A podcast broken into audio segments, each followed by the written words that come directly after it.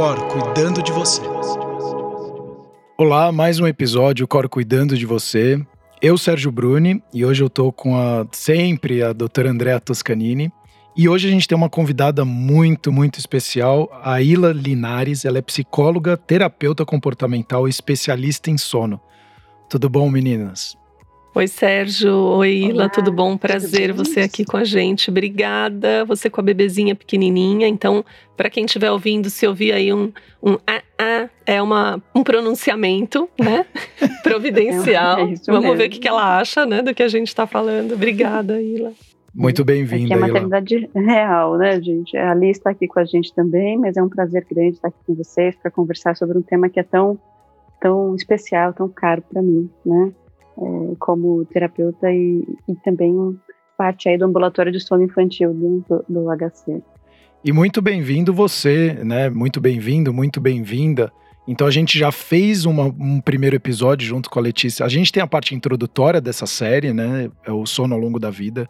A gente fez o como fazer o seu filho ou o seu nenê dormir melhor, né? O bebê dormir melhor, junto com a Letícia Soster, que foi muito legal esse episódio. Então convido você a escutar isso também.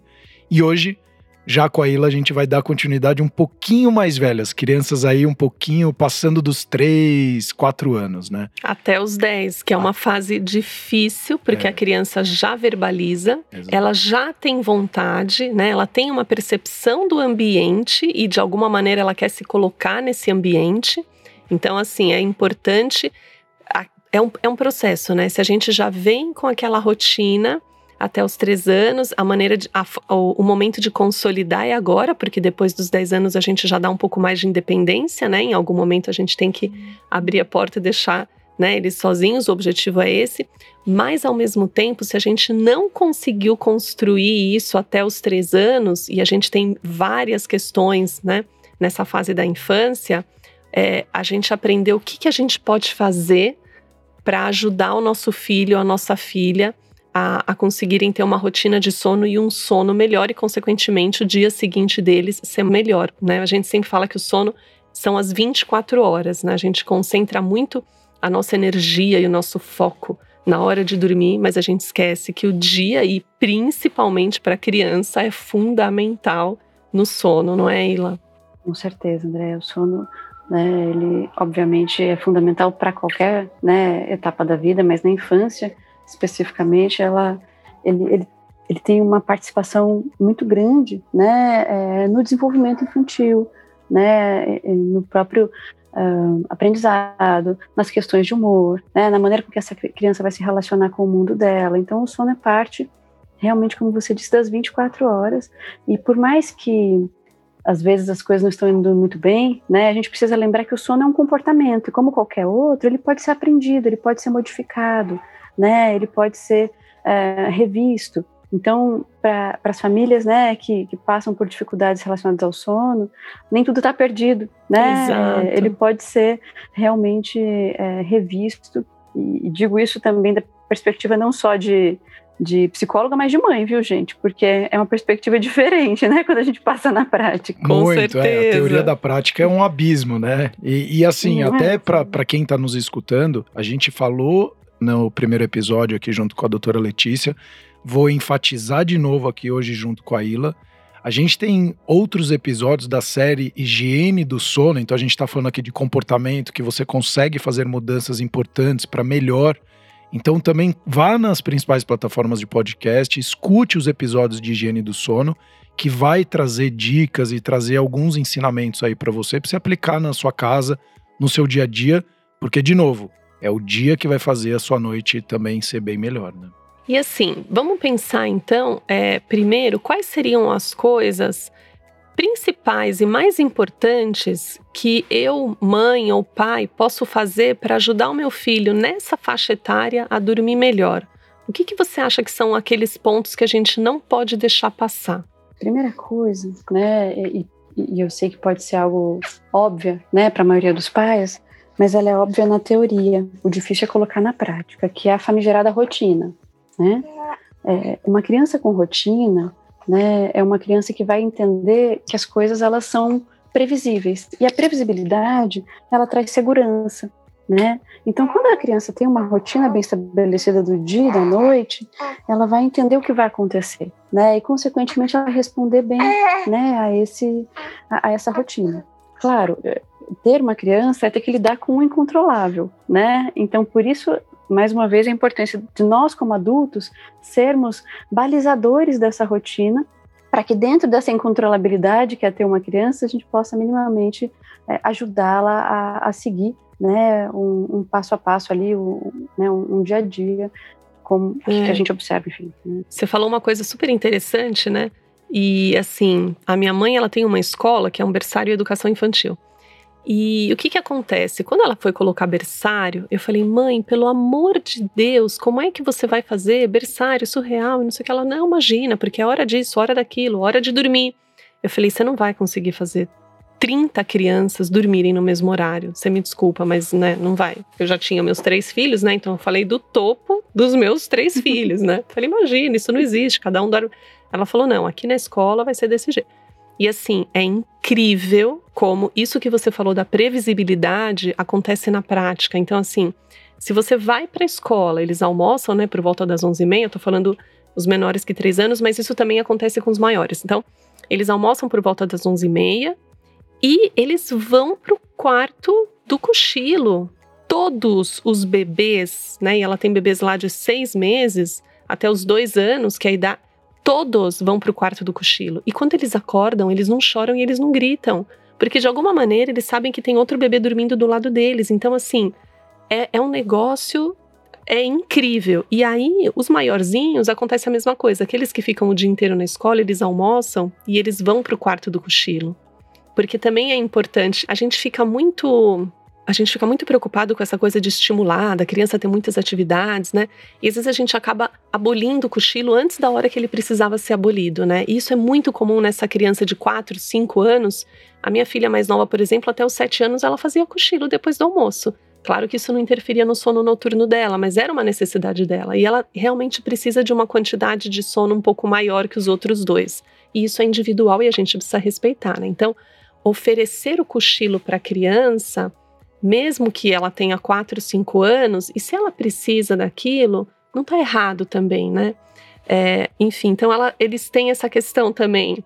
E, e, é muito previsível, né? Então eles sabem que depois de, de, do almoço vem aquele momento do cochilo, que depois eles vão ter a brincadeira, e que depois então, isso que você está falando da rotina e, da, e, dele saber o que vai acontecer gera segurança nele, né? Segurança de que ele não vai ficar sozinho, de que ele não vai ser abandonado, de que ninguém vai embora.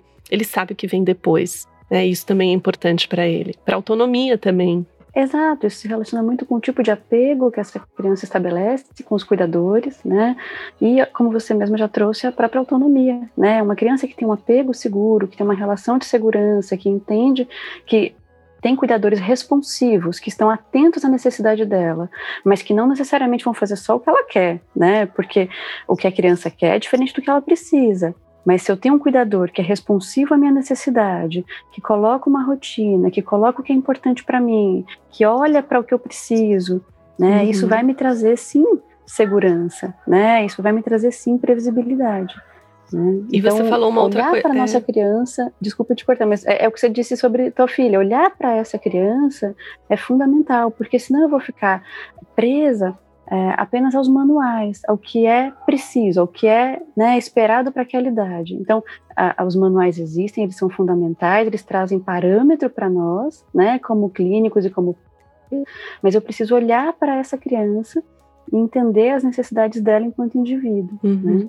E isso que você está falando de entender as necessidades nessa fase, é, como eles já verbalizam e eles já executam corporalmente aquilo, é, muitas vezes não são associados, ou seja, o que ele fala e o que a gente vê. Né? Então, também é um momento importante do cuidador, do pai, da mãe, perceber o que, que a criança está expressando, não necessariamente o que ela está falando, né? E, e, dentro da tua experiência, o que, que você acha que são expressões de uma criança que não está tendo uma qualidade de sono legal? É uma ótima pergunta, Andréa. Eu poderia dar uma resposta bem evasiva, que é depende de cada criança, né? É, mas, de maneira geral, até pelo que eu percebo no consultório, é, são crianças que estão mais irritadiças durante o dia, né? São crianças que às vezes se mostram ansiosas, né? Nesse momento de dormir, é, ou, ou, enfim, na própria relação, né? Com, com os pais ou com outras crianças. O que eu acho que é importante ficar claro é que qualquer alteração no padrão de comportamento da sua criança é um sinalizador de que alguma coisa não está legal.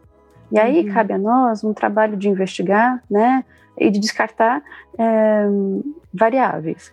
E, e, as variáveis relacionadas ao sono, né, eu, eu observo muito aquelas, então, é, claro, depende de cada faixa etária, né, então, para os menores, a gente observa menos elementos verbais, simbólicos, né, abstratos, e para os maiores, a gente observa mais elementos é, simbólicos, abstratos. Então, para os pequenininhos, a gente observa uma irritabilidade, né, uma relutância para a hora de dormir, né? É, às vezes uma dificuldade aí no segmento da rotininha de sono. Então são sinalizadores de que as coisas não estão muito bem encaixadas, né? Para os maiores, a gente observa também uma dificuldade de seguir a rotininha de sono, né? É, a questão mesmo dos medos, né? De relutar, de se esquivar, de não querer ir para a cama, né? É, o, a literatura do sono, né? É, voltado para a infância, coloca que a gente tem que estar muito atento também em relação à prática dos pais, né? Então, o quanto que eles estão conseguindo estabelecer essa rotina de sono, quanto eles estão associando alguns estímulos ao início do sono, o quanto esses pais estão conseguindo colocar limites para que, puxa, agora tá, é a hora de encerrar o dia, de começar a noite.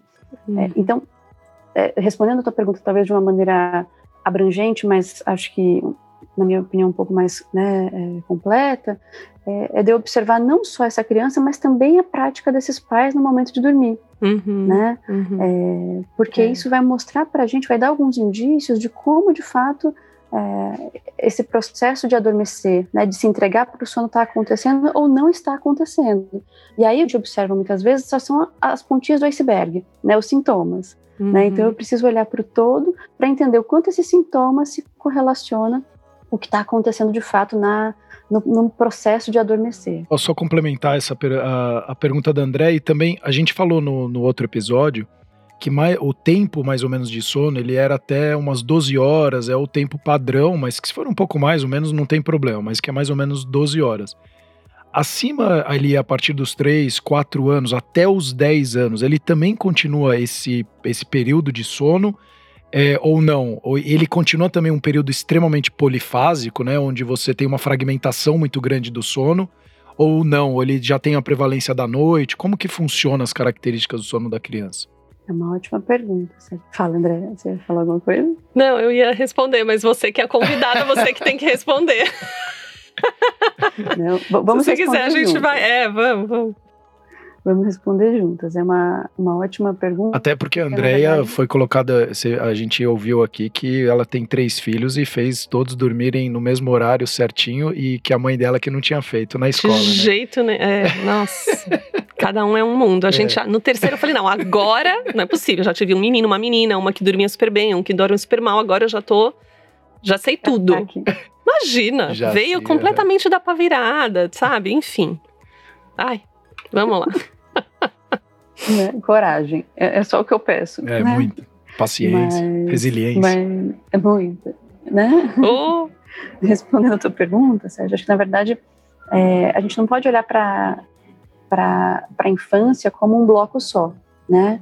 Eu preciso olhar por faixa etária, eu preciso olhar é, para o indivíduo, né? Então, pensando em faixas etárias, né?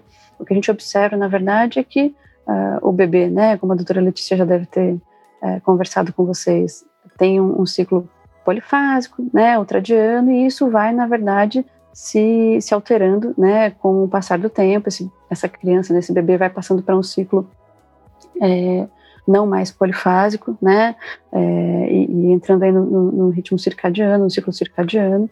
É, a partir dos três anos, o que a gente percebe é, na verdade, a diminuição né, do número de sonecas. Claro, isso, vai, como o André disse, varia de criança para criança, mas geralmente é, o número de sonecas vai realmente diminuindo e, e, o tempo também dessa soneca vai diminuindo, né? É, e o sono vai se consolidando realmente de, na, na, parte da noite, né? Pensando em tempo total de sono, claro, existem é, médias, né, que são esperadas, mas que, de novo, a gente precisa olhar para cada indivíduo. Então, não mais 12 horas né, são observadas, e, e esse tempo vai diminuindo para a criança até por volta do.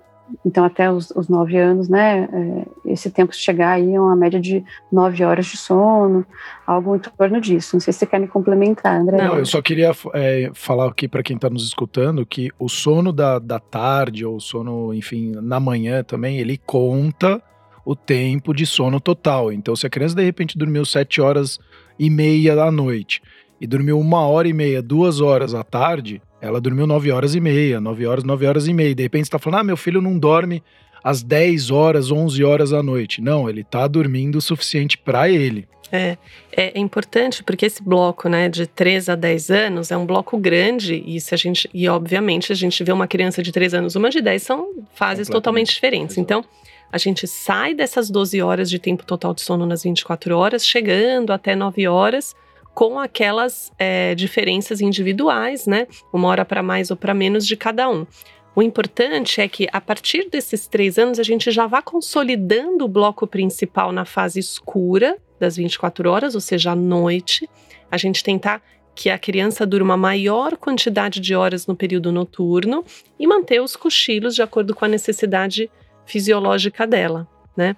Sempre mantendo a rotina. Então, assim, é, a gente já mais ou menos deu aí, passou por cima uma pincelada de como é que eu posso saber que meu filho não está dormindo tão bem. E uma, e uma dica, vamos dizer assim, alguma coisa para eu fazer importante é essa questão da rotina.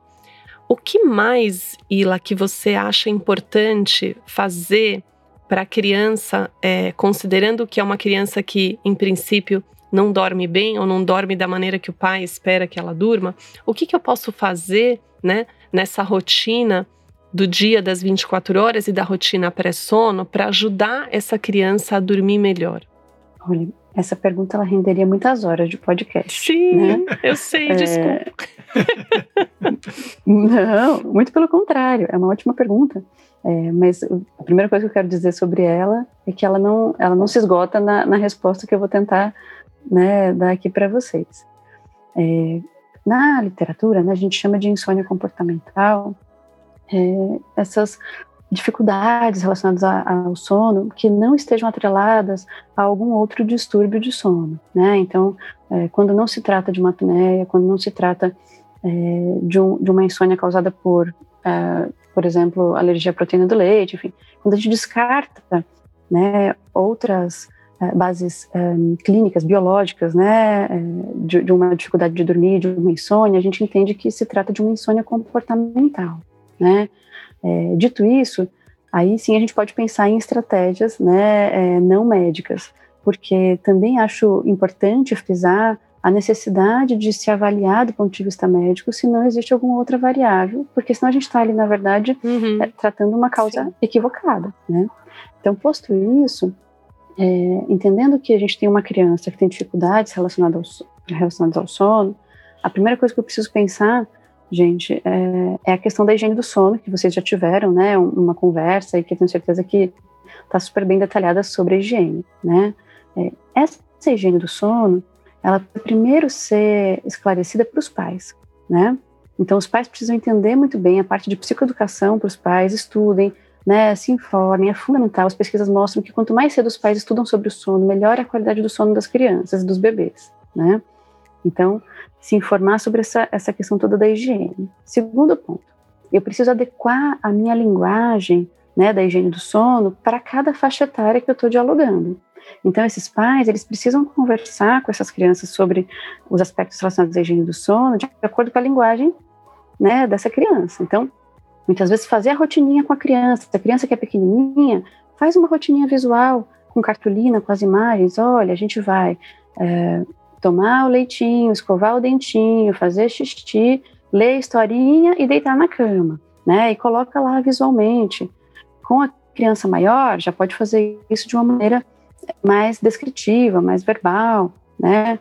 É, com algumas crianças, elas funcionam muito bem num esquema de é, como eu vou dizer, de parabenização, de, de consequenciação positiva. Então, puxa, olha, toda vez que a gente segue a rotininha, é, no dia seguinte a gente escolhe a brincadeira você escolhe a brincadeira que a gente vai ter, né? É muito, então, é muito legal que você está mostrando.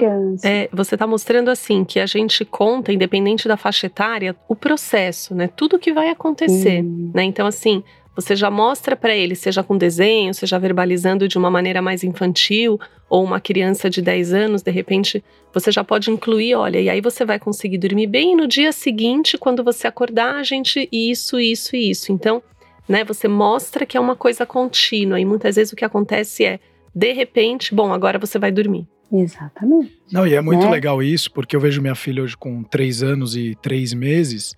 É, essa questão de você fazer, entre aspas, né, esses acordos, mas essa rotina, né, e conversando com ela e ela entendendo o que está acontecendo, esse uh, envolvimento, né? Sérgio? Isso, exato. É muito legal porque além de você aumentar o, relacionamento seu com seu filho, de confiança, porque você tá junto nesse processo, então e para ele é super importante, ou para ela, enfim, uh, essas coisas de, de dar independência para ela, como a Letícia inclusive falou no outro episódio, de você escolher, né? Então eu pego, por exemplo, três, quatro livros.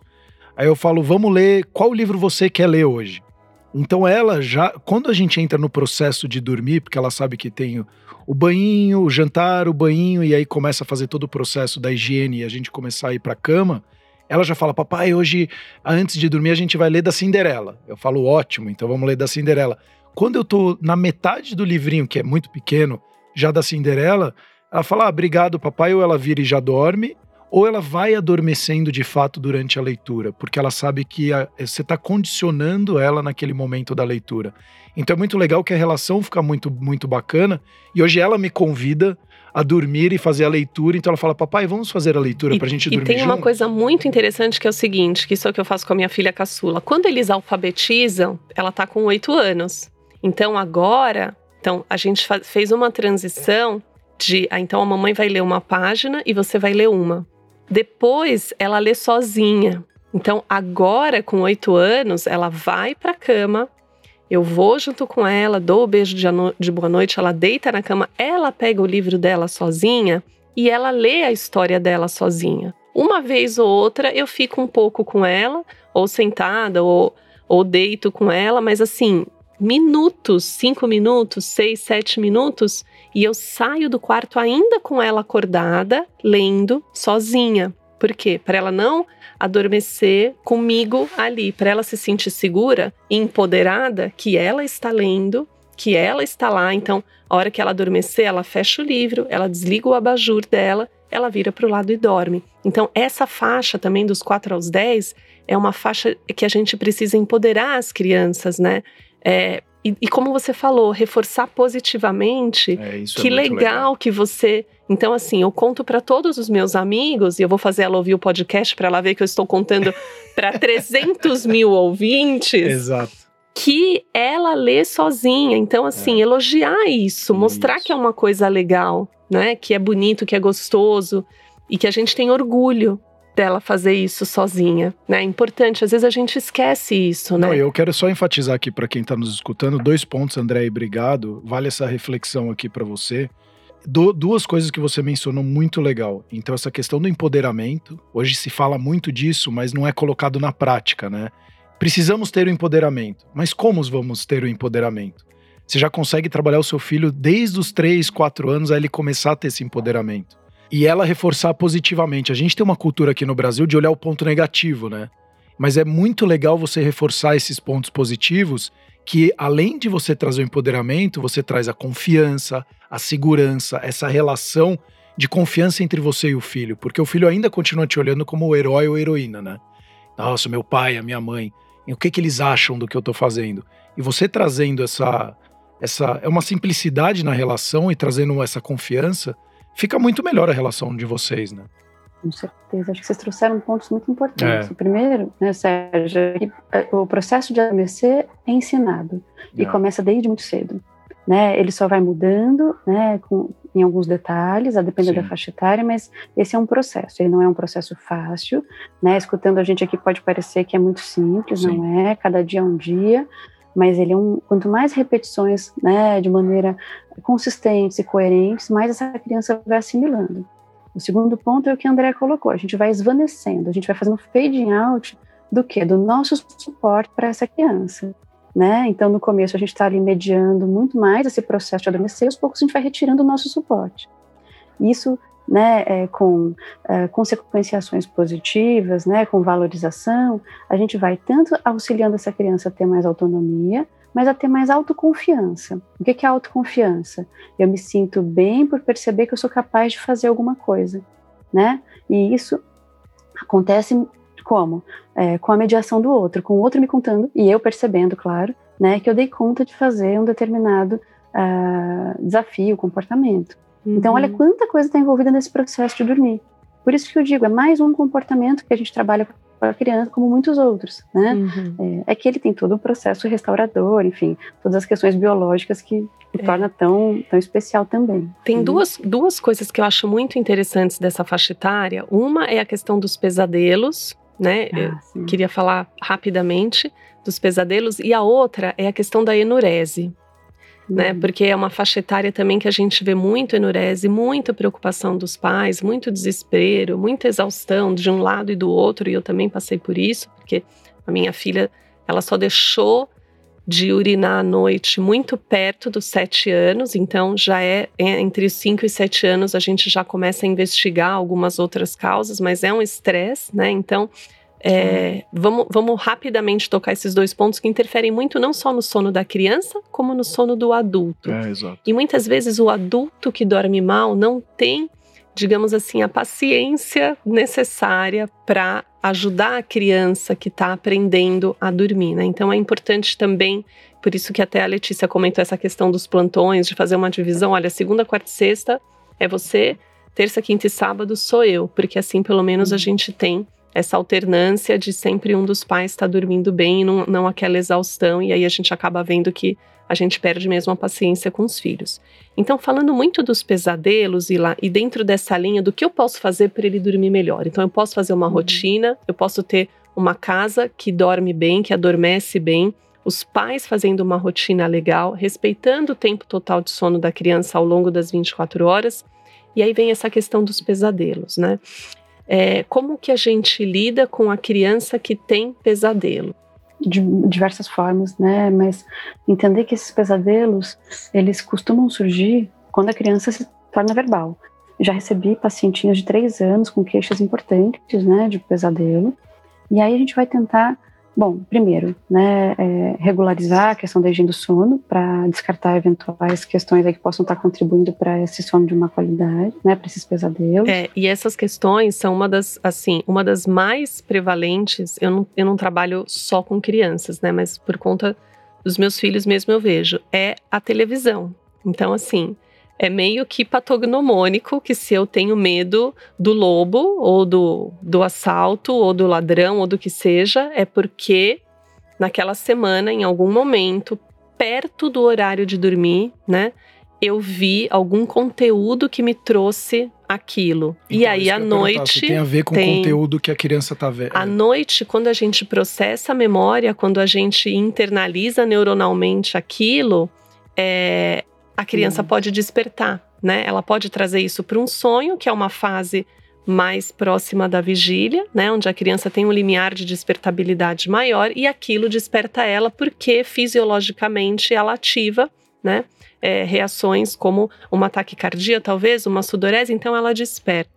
E aí é importante a gente, como você falou, Ila, é, evitar esse tipo de gatilho, né? Então, de fato, a gente respeitar o conteúdo é, que a criança está sendo exposta à faixa etária que ela tem, porque não é, não é à toa que, que existe essa, essa divisão, né? Se não, se não precisasse, não teria divisão. Então, conteúdos adequados para aquela faixa etária. Exato. Não, isso certamente é o que essa criança é exposta, né? E, e a gente acha que a criança não entende, né? O que está sendo falado, o que está sendo passado ali na televisão. E, e, às vezes ela não entende mesmo a complexidade da coisa, mas aquilo de alguma maneira marca, né? É, e, e, a cada faixa etária eu percebo né, é, que, que, esses pesadelos eles vêm com um tema, né? Então, na época da Momo, que era um, uma lenda, né, assustadora, muitos, muitas crianças vinham com essa queixa de pesadelo de não conseguir dormir, de não conseguir dormir sozinho, de precisar da mediação dos pais. Isso, é isso da nossa né? época agora, acho é. que nem Tá meio over. Contei a, contei a minha idade aqui. Old né? school. Fred Gruber. Agora eles, né? são, agora eles são mais elaborados. Agora é It a Coisa, agora é Momo, né? Agora eh, são, enfim, são temas como esses, né? E por isso a importância desses pais estarem muito atentos ao que a criança consome em termos de conteúdo e o que é trazido às vezes na escola, né? É, pelos coleguinhas, é, porque às vezes os pais não, não permitem esse tipo de exposição, mas na escola eles, eles têm acesso a algum tipo de, de conteúdo nesse sentido, né? E, e, isso aparece também no sono. Então, o que fazer sobre o pesadelo? Primeiro, entender o que essa criança está consumindo, né, em termos de conteúdo. Segundo, dialogar com essa criança, pedir que às vezes ela represente graficamente, né, faça um desenho do que, que ela está sonhando, porque quando ela é muito pequenininha, nem ela sabe descrever o que ela está sonhando, né. Uhum. É, é, fundamental que esses pais ah, consigam acolher, né, é, a, a criança quando ela tem um pesadelo ali no meio da noite, né, então acolher, acalmar, e ajudá-la a voltar né, é, a, a, dormir, de preferência no próprio quartinho. É. Quando a criança enfim. é maiorzinha, a gente até consegue falar um pouquinho daquela questão toda do ensaio de imagens, né? De pensar na rotina pré-sono, o que, que você vai sonhar, né? O que, que você quer sonhar, como vai ser o seu sonho. E, e eu lembro que o meu filho do meio tinha muito pesadelo.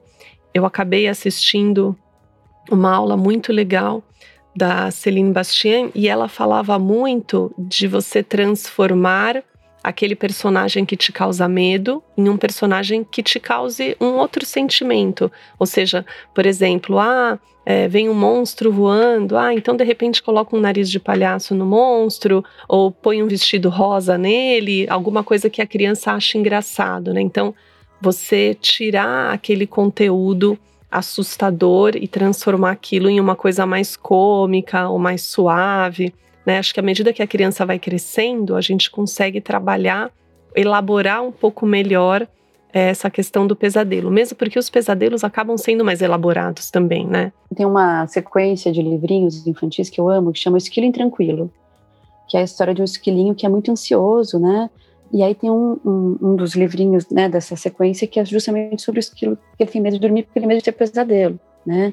E aí ele faz várias coisas. Então ele faz a poção mágica é, para proteger para os bons sonhos e com algumas crianças a gente faz a poção mágica, né? É, tem uma colega que uma vez sugeriu que o, o pacientinho colocasse um peixe beta dentro do quarto, porque o peixe beta tem aqueles olhões grandes e ele é o guardião dos sonhos. Então, a criatividade, né, ela pode ir longe para ajudar a criança a, a, se sentir mais fortalecida uhum. para lidar, para enfrentar essa questão do pesadelo, do medo de ir para a cama. Vale descrever que crianças com perfil, com perfil mais ansioso tendem a trazer com mais frequência essa questão dos pesadelos, né? Uhum. Dessa questão do medo de dormir sozinho. É, essa coisa do guardião funciona mesmo. Funciona mesmo. Eu coloquei um, um leão de pelúcia gigante. O meu filho é torcedor do esporte. meu marido é nordestino, então Esporte Coitado. Clube de Recife. Coitado do menino. E aí o símbolo do esporte é o leão da ilha. É. Óbvio, né? Então o que, que eu fiz? Eu comprei um leão gigante, enorme, e coloquei na na cabeceira dele, assim, no pé da cama dele. E lá Falei, tá explicado este... por que ele sempre teve problema de sono, né? Não, não. Ai, foi quando o sono dele melhorou. É o ah, guardião tá. do sono. E aí foi inter... mas assim, e, e, funciona mesmo, Ila. É incrível como a criança se sente segura. Isso ele tinha uns 5, 6 anos, como ele se sente seguro sabendo que ele tem um guardião que vai proteger ele, né? E aos poucos a gente colocando o guardião um pouco mais longe da cama dele, até o guardião ter saído do quarto, ficava na porta do lado de fora, e aí colocando cada vez mais longe. Hoje ele tá com 11 anos, o guardião já tá lá embaixo no, no salão. Daqui a pouco o coitado do guardião vai sair da casa. Vai estar tá jogado embaixo da cama, embaixo da mesa. Mas isso é super importante mesmo. E aí vamos rapidamente, que a gente já está aqui correndo, mas eu acho que é importante falar Sim. essa coisa da enurese. Porque tem muita criança que tem, é, que tem enurese, até uma um pouco mais velhas, o que né? O que é enurese, antes de tudo? Vamos lá.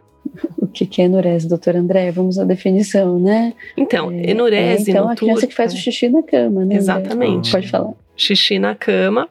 E é, a gente tem, por exemplo, uma criança que faça ao menos durante. A gente tem enurese primária, né? Que é quando aquela criança nunca ficou uma noite sem fazer xixi na cama. E a gente tem crianças que têm períodos que elas ficam, né, alternados, pode ser um dia sim, um dia não. Às vezes elas ficam duas, três semanas e depois voltam a, a, a urinar na cama. E também a gente tem crianças que deixaram é, de fazer xixi na cama e aí, por exemplo, nasce o irmãozinho, ele já tem 5, 6 anos e aí a criança volta a fazer xixi na cama. Né? Mas vamos falar da criança que ela tem uma certa é, frequência em fazer xixi na cama.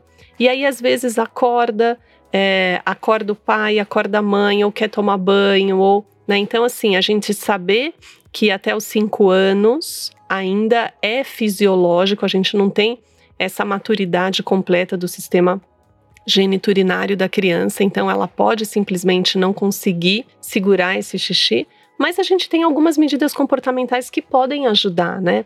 A gente tem a restrição hídrica, então a gente diminui a quantidade de água que aquela criança vai ingerir perto do horário de dormir, coloca ela para fazer xixi, então se ela vai dormir às 8, 8 e meia, os pais colocam para fazer xixi.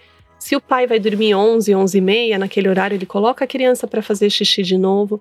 Mas assim, o importante, mais uma vez, é, é no meu ponto de vista. A Ila depois eu acho, e porque eu passei por isso de fato, é você nunca culpar a criança, né? Então, é você mostrar para a criança que tudo bem. Então, vamos isso. encontrar uma forma, de repente manter a fralda, ou de repente colocar algum protetor embaixo do lençol, né? Ou de repente. Então, é assim: é uma fase, né, até os cinco anos, onde é esperada, a criança pode ter essa perda urinária e a gente não culpa a criança, então ela não é a responsável por isso, né? Tratar isso não de é uma de forma né? isso não, não é, é, muito de legal propósito. você falar isso porque eu conheço amigos que eles eles foram muito severos nessa coisa, pô, mas você já sabe que não é para fazer xixi, a criança continuou e no final ela gerou na criança uma dificuldade de, por exemplo, fora de casa, a não fazer nem cocô nem xixi, porque ela ficou travando aquilo ao longo da, da infância dela com medo de ser, porque ela era culpada pelo aquilo que ela fazia, e ela começou. É contingência? É, é, Incontinência. É, incontinência, isso, perfeito. Incontinência urinária. Ela começou... Não, aí você tá querendo dizer que ele segura o xixi? Isso. Não, então segura o xixi mesmo. É, isso. Então acaba segurando muito xixi ou cocô porque fala, eu não posso fazer porque senão eu sou culpado na, nessa questão. E como é. isso é levado ao longo da vida, né? E, que, e hoje que são pessoas adultas e que têm dificuldade de fato de ir no banheiro. E socialmente, né, Ila? Então, é. assim, a criança não vai dormir na casa do amiguinho, a criança não. Então, assim, a maneira como os pais abordam é. essa temática, né, da, da enurese noturna é muito importante. Então, papai, mamãe, você que está escutando, muito, muito amor, muito carinho, passa essa tranquilidade para a criança, porque sim, influencia demais no comportamento dela. Eu sei que a tendência é a gente culpar os pais né? Mas na verdade, quando os pais se cuidam, eles conseguem ser melhores pais para a criança. Né? Eu sei que pais exaustos tendem a sermos afetuosos ou pacientes. Então, cuidar né, é, da dinâmica dos pais, cuidar de si é fundamental para a gente cuidar melhor da criança. Né? Falando da como a Andrea disse.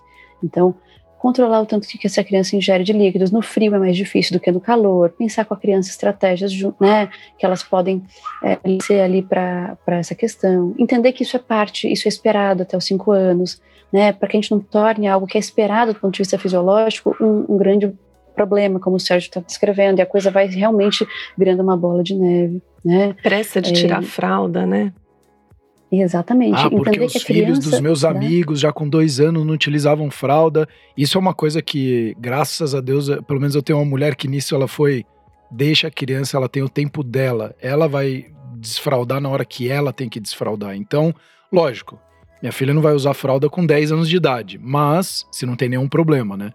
Mas sim, não, ah, os meus amigos não, olhe para o seu filho, cada um é de um jeito, ele tem o tempo dele, né? Criança dá sinais de que ela está pronta para o desfraude, né? Antes disso, Exato. pode ser muito frustrante para a própria criança, para os pais, e aí sim acabar prorrogando, né, adiando demais um, um, processo que seria natural, né, seria uhum. fluido. Né? E claro, se essa criança está apresentando enurese é, com regularidade, como o André descreveu, né, e ela já está é, acima aí dos 5, 7 anos, busque ajuda, né, busque uma avaliação, existem uma série de recursos do ponto de vista não só medicamentoso, mas também é, terapêutico, né? né? Exato. E é. entender é. que às vezes a senurese está associada também a aspectos emocionais, psicológicos, que precisam de cuidado, né? É, crianças em situações aí de estresse crônico e, e, muitos outros, né, é, contextos aí graves, né, também apresentam alguns sinais, inclusive de anurese. Não estou dizendo que quem tem anurese está passando por algum problema, mas claro, uhum. vamos saber olhar, vamos olhar para essa criança. É, então, eu acho que assim, de maneira geral, a gente pode entender que é uma fase onde é muito importante, quer dizer, continua sendo muito importante que os pais sejam disciplinados em relação né, à rotina, e não só a rotina pré-sono, mas a rotina nas 24 horas, né? Tá atento ao tempo total de sono da criança, ouvir e compreender os sinais e aquilo que a criança está mostrando, e ao mesmo tempo tentar criar ambientes seguros para que aquela criança consiga sozinha construir né, essa autonomia no sono, que é, o, que é o nosso foco. A gente pode ter algumas questões aí, um pesadelo, menurese, ou pirraça, ou irritabilidade, né? E a gente, como você disse, ela procurar estudar, procurar ler para a gente compreender né, qual é o nosso papel é, nessa, nessa melhora da qualidade do sono da criança. Lembrando que a rotina volta, a disciplina, a rotina é fundamental. É fundamental. Você quer ter liberdade na vida, tenha disciplina. A disciplina te dá liberdade. Ao contrário que muitos acham que pessoas disciplinadas elas são enclausuradas. Muito pelo contrário, você sabe o que vai acontecer, você ter liberdade depois de tomar decisão do que você quer fazer diferente. E, e para essas crianças, a gente já tem que, que reforçar um pouco os sinalizadores ambientais, eu imagino, né? Então a gente tem importante a horários regulares de alimentação, que faz parte da rotina, da disciplina, né? De atividade, então assim, a gente não precisa que a criança tenha muito um grau de atividade assim enorme, né? Então a gente pode é, modular um pouco a exposição à atividade dessa criança, atividade física, exercício, e super importante a exposição à luz, né? Então, e a gente está numa fase onde a gente vê que eles estão muito indoor, um pouco por causa da é, pandemia, né? mas também o momento geracional, né, de eletrônicos que é muito forte. Então, reforçar a, a importância da gente expor as crianças à luz natural, principalmente de manhã porque uma criança hiperestimulada também vai dormir mal, que ela está extremamente excitada com exposição à luz, a, a, a eletrônica em horários inadequados, né, excesso de atividade também vai apresentar alteração né, uhum. na qualidade do sono dela. E só para finalizar também, sei que nosso tempo está acabando, é que os pais reflitam sobre esse equilíbrio entre exigência e responsividade. Esse equilíbrio é muito difícil, e, e ele é fundamental para modelar a prática parental, como eu me relaciono com meu filho. O que eu quero dizer com isso, é, com exigência, é cada vez mais é, saber o que essa criança pode entregar um pouquinho mais, né? Ela está se desenvolvendo. Eu não preciso tratar uma criança de 10 anos como ela estava com 5 anos. Então eu vou exigindo cada vez mais um pouquinho mais dessa criança, mas sendo ao mesmo tempo responsivo, ou seja, olhando a criança, entendendo a necessidade e o momento dela, achar um equilíbrio entre exigência e responsividade é, é um desafio de uma vida toda como pai e mãe, né? Uhum. Porque se eu exijo demais não sou responsivo, né? Eu não estou olhando para minha criança. Se eu só olho para o que ela quer e não exijo nada dela, eu também não estou ajudando essa criança a se desenvolver. Isso também cabe para o sono. Eu vou cada vez mais achando um equilíbrio né, dessas duas esses dois grandes pilares e, consequentemente, ajudando ela a ter mais autonomia para dormir. E lá, então eu gostaria muito de agradecer a sua presença. É, inclusive, aonde as pessoas podem encontrá-la? Caso eles tenham dúvidas, o que, que ele, onde eles podem contactá-la? Olha, até abril em nenhum lugar. Sérgio, porque eu tô de licença maternidade, né? Mas que, eu, inclusive, desculpa te interromper, gostei muito da trilha sonora de fundo aqui com os, os barulhinhos da criança, ah, foi uma saudade. delícia. agradeço, porque voltar para a vida profissional também é sempre gostoso, né? É, é uma pausa de maternidade. Sim. Mas eu estou no ambulatório da infância com a doutora Letícia Zoster, a doutora Clarissa Bueno, também estou no consultório particular, né? É, tem uma página, um site né, do meu consultório que chama Self Análise do Comportamento e estou à disposição. Enfim, no meu e-mail particular, posso deixar aqui o e-mail para vocês também, qualquer coisa, estou à disposição. Muito obrigada, foi uma delícia, foi Muito ótimo. Parabéns pela maternidade, obrigada ah, mesmo por abrir esse espacinho para a gente poder conversar nesse momento. E é sempre muito bom alguém experiente, renomada para ajudar a gente e os pais que estão com crianças nessa faixa etária com problema para dormir, né? É, então você que é pai, você que é mãe, escute o seu filho, veja o comportamento dele, entenda o que, que ele está expressando para você, para você também fazer mudanças. E muitas vezes o sono do seu filho não está sendo tão adequado porque o seu sono também não está adequado. Então, comece a trabalhar esse autoconhecimento em você, que consequentemente o seu filho vai começar a trabalhar o autoconhecimento nele. Vai ser muito importante, como a gente falou e como a Andrea que pontuou muito bem, trazer esse empoderamento, essa independência é fundamental para a criança. E lembre-se, se você quer ter uma noite boa, uma noite de qualidade, começa pelo dia. Você tendo um dia de qualidade, provavelmente você vai melhorar o seu sono. Obrigado de novo, meninas. Até os próximos episódios. O Cor cuidando de você.